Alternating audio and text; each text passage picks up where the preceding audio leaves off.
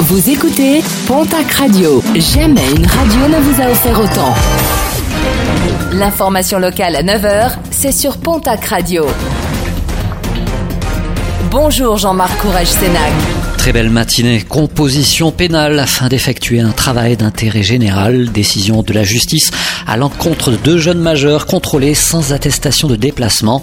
Ces derniers avaient été placés en garde à vue euh, samedi à Pau après avoir été euh, plusieurs fois verbalisés pour non-respect des règles de confinement. Un travail d'intérêt général qu'ils devront effectuer après la période de confinement. La vente en ligne de chloroquine explose. Rien de rassurant quand on connaît l'origine et la composition de certains médicaments qui échappent à tout contrôle.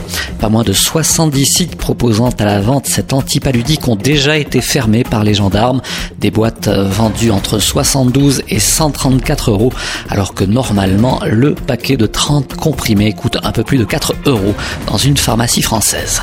Aujourd'hui, 7 avril, c'est la journée internationale de la santé qui marque également l'anniversaire de la création de l'OMS, l'Organisation mondiale de la santé, ironique en pleine pandémie du coronavirus, l'occasion pour l'intersyndicale des personnels soignants de rappeler leurs revendications, parmi lesquelles plus de moyens pour le secteur de la santé et de promettre une forte mobilisation dès que la crise sera finie.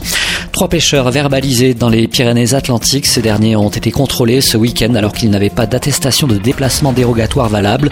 Le motif de la pêche n'en était en tout cas pas un. 135 euros d'amende pour chacun des contrevenants.